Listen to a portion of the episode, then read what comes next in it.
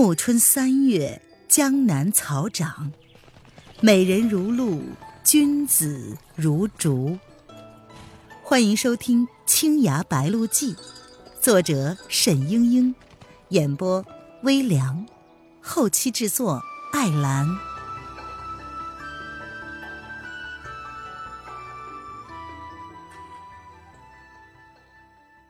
第六十六章。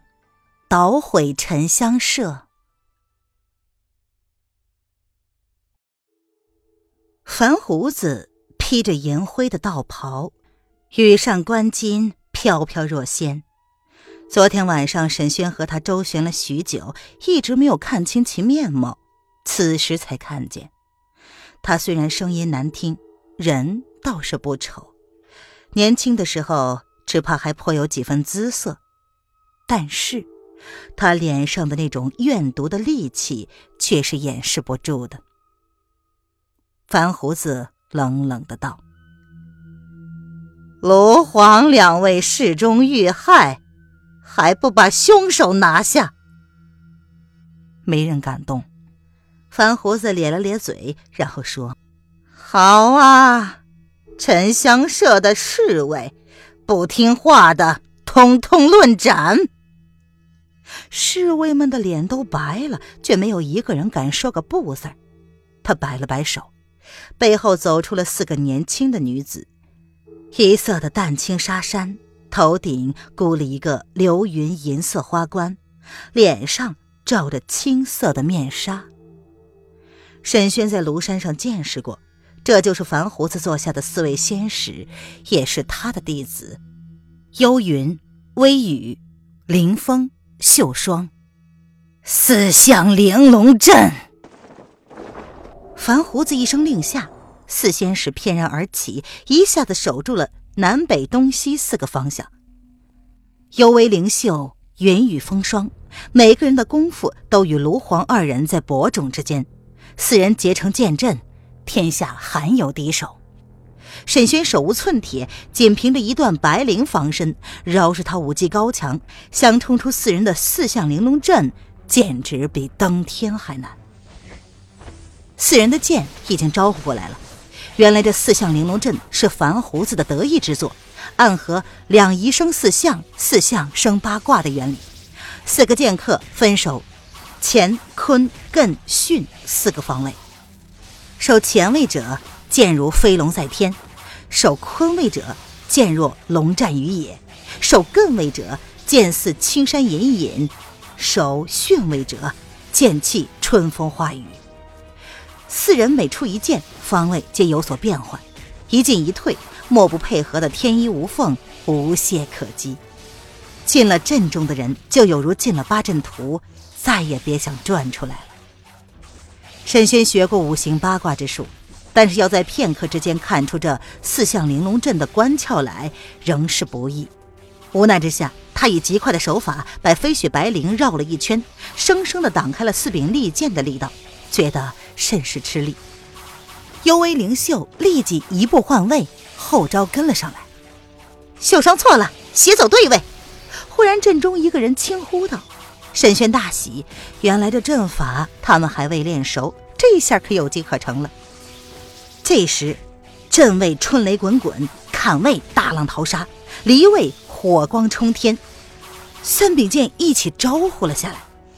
沈轩一瞥之下，果然对位的那个人慢了半拍，尚未出招，遂步子朝对位一滑，飞雪白绫荡出了气蒸云梦泽，把三招化解了。对位那个人招式未出，不得不跟着一退，奔坤位去了。秀霜，你干什么呢？走前位。那秀霜和另一个人撞了个满怀，赶快转身，机不可失。沈轩一步跨到了前位上，跃出了剑阵，剑阵击破了，秀霜乱了阵脚。这时，只见沈轩将飞雪白绫往后一抛，有如玉龙飞天，卷向了秀霜手里的剑。这一招势不可当，四个人都是一阵惊呼。忽然。秀霜伸出了一只小指，随手搭住了白绫里的钩子，控在了手中。沈轩大惊，他手中无剑，这飞雪白绫虽然是初次使用，却也是颇有心得，屡立奇功。刚才那一招明明是志在必得，怎么就被稀里糊涂的秀霜给轻轻巧巧的破了呢？飞雪白绫一头在沈轩的手里，一头被秀霜拉住，飞不起来。幽云、微雪、凌风看见师妹呼出奇招，纷纷喝彩，然而只是叫了一声，又静了下来。他们看见沈轩的脸上出现了一种奇怪的表情，因为秀霜面朝着沈轩。拉掉了自己的面纱，竟是娄迪飞。娄迪飞抽出了一柄剑，抛给沈轩。那剑银光夺目，沈轩一望便知是他的戏凡。樊胡子厉声道：“秀霜，你反了吗？”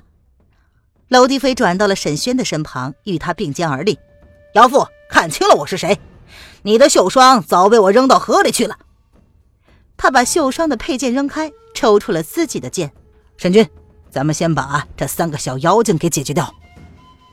幽风、微雨和凌风大怒，三个人齐上，顿成了包围之势。沈轩利剑在手，立刻不同起来。他使出五湖烟霞引的绝妙剑法，招招都是杀手。娄迪飞靠在他的背后，只见两把剑如同日月辉映，剑光拢成了一个圈子。开始只有三尺，后来有了余丈。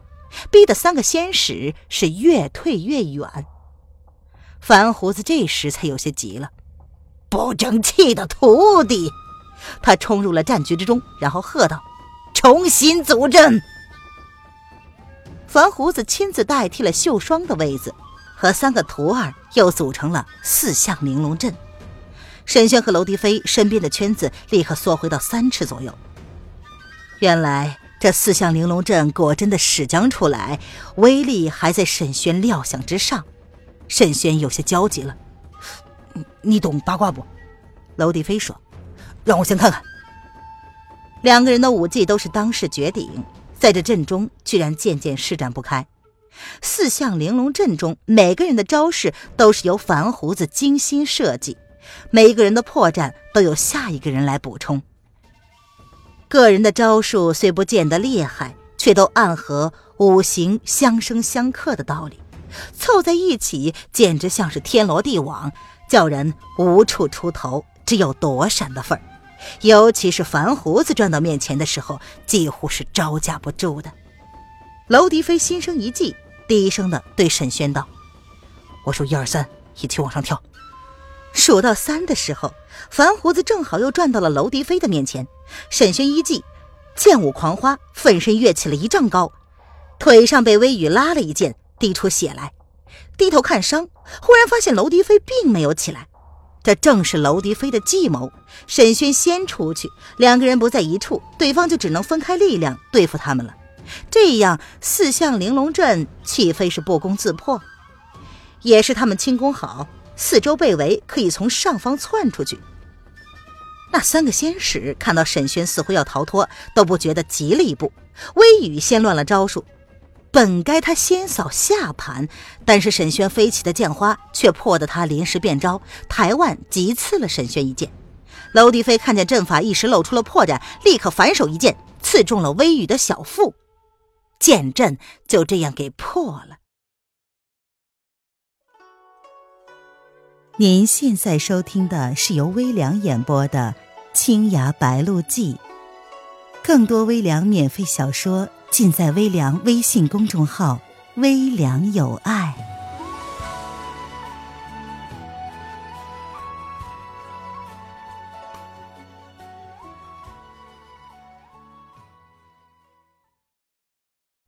樊胡子大怒。立刻对沈轩下了杀手，沈轩回剑不及，只得后退。樊胡子眼前忽然闪出万道金光，一阵寒气逼得他连连倒退，却是空中飘过一团烟云，将他团团的罩住，又冰冷又焦灼，仿若是有形之物。樊胡子憋了一口气，运起了沾衣十八跌的功夫，寒烟刚一进体，便四散飞开。娄迪飞和沈轩见状，也立刻封闭了穴道，以防寒烟伤身。这时，只听见凌风和幽云两声的惊呼：“却是他们紧追着沈轩，反被弹回的寒烟给罩住了，顿时失去了知觉。怎么搞的？樊胡子气恼的大喝一声，回头一看，嗤嗤两声，娄迪飞刺倒了凌风，沈轩刺倒了幽云。四个爱徒片刻之间全军覆没。樊胡子只觉得平生没有过这般的奇耻大辱，他紧紧的捏着手中的剑，几乎要捏出水来。沈轩和娄迪飞交换了一个眼神，突然并肩而上。樊胡子叫道：“乱箭射死他们！”可他那是白叫，那些侍卫工人早就趁乱跑了，没人替着残暴的主子卖命了。樊胡子忽然心里一空，转身就跑。樊师姐留步！忽然之间，一名白衣女郎飘然而下，不见他如何出手，却是一把按住了樊胡子。只听娄迪飞欢然的叫道：“小师叔来了！”白衣女郎说：“说好了午时动手，你怎么抢了先？”娄迪飞说：“哎呀，昨天我本来依计潜伏进来，想不到沈君先来了。”所以等不得小师叔来，就先动手了。白衣女郎说：“有他帮你，足够对付这些妖邪，辛苦你们俩了。”樊胡子被白衣女郎一手制住，左右挣扎不得，然后说：“你叫我师姐，又是什么人？”白衣女郎伸出另一只手给他看，那个手腕几乎是透明的，却是套了一只黑石镯子。纹样甚为古朴，似乎是先秦时的遗物。白衣女郎道：“本门的掌门信物襄王环，你不会不认得吧？”樊胡子大吃一惊：“这你怎么会是本派的掌门？襄王环一定是你骗来的，仙师没有你这样的弟子。”白衣女郎不动声色，她缓缓地说。师姐若能以本派武技切了我这只手腕，襄王环就是你的，掌门之位也是你的。说着，他放开了手，让樊胡子站起来。娄迪飞拉着沈轩退到了帐外。只见白衣女郎看似一动不动，身边忽然腾起了一阵彩云，一时之间云蒸霞蔚，流光溢彩，一缕缕流霞。宛若锦带丝绦一般在空中飞起，然后向樊胡子周身缠绕。樊胡子的剑一招未尽，周身上下却是已经动弹不得，如同被绳索捆住一般。沈轩和娄迪飞从未见过如此神奇的内功，一时都看呆了。丹为朝云。暮为行雨，朝朝暮暮，阳台之下。樊胡子气喘吁吁地说：“ 师傅竟然把这一手功夫传给了你。”白衣女郎淡淡的道：“既然你承认了我，我便可以清理门户了。”我犯了什么错？你犯的错还少吗？不用我一一点数。清理门户，原来也是师傅的意思。不知你还记不记得师傅收徒的第一条戒律？绝不允许弟子谈婚论嫁。可是我没有。哼，你确实不曾婚嫁，但师傅的真实意思是绝不可动男女之私。在这一点上，你和大师兄、三师姐犯了一样的错。樊胡子眼中忽然出现了激动的神色：“你也要杀掉他们吗？”他们已经不是本门的弟子，我不再管。而你的罪行要严重的多。你在汉王手下当国师，可是干净营生吗？范胡子不语了。白衣女郎也不再问了，身边的云彩渐渐的换了颜色，变作了暴风雨前的。黑云沉沉，愁雾惨惨，一会儿，竟是凄风苦雨，雷霆万钧起来。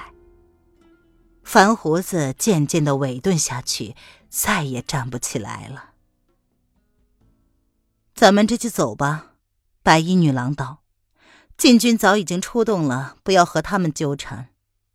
娄迪飞问道：“汉王昏庸无道，信用要挟，就这样算了吗？” 杀了他身边最大的三个怪物也就够了，国中总能太平一阵。西有孟氏，中有马氏，东有钱塘，昏聩无能者不只是汉王。将来不久，自会有人一统中原。但是这种事情却不是一两个剑客能完成的，你说是不是，沈郎中？沈轩点了点头。熊熊大火在沉香社中升起，把这个世间第一醉生梦死、风月无边的地方化作了灰烬，迷香也一并焚烧了。沉醉迷人的香雾在废墟上空氤氲了一个多月都没有散去。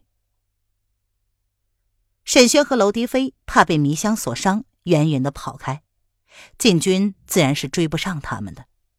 沈轩心中有事，他捉住娄迪飞，劈面便问：“娄兄，你托人传话给我，说蒋娘子在广州，可有此事？”“ 嘿，你不问问我是否受伤了，却先问你的娘子。”娄迪飞笑着道：“娄兄，哎，别急呀。”娄迪飞笑着说：“他跟着他的姑姑，自然是在这里啊。”沈轩才留意到白衣女郎跟在他们的身后，遂长揖道：“哦，晚生沈轩，还未向前辈见礼。”沈郎中不必多礼。女郎还礼，他徐徐的道：“我们原是一家人。”沈轩听其话中的意思，像是已知旧礼，遂看着女郎。女郎微笑着说。从前庄师兄同我提起谭台，我只是不信。这回与小楼重逢，听他为我剖析，我才知道自己当真是谭台家的人。蒋娘子是我的侄女。想当年她昏死在海边，我见这女孩眉目与我相似，遂把她带回了巫山，竭力救治，只盼着从她那里能查到我自己的来历。果然，他与我有缘。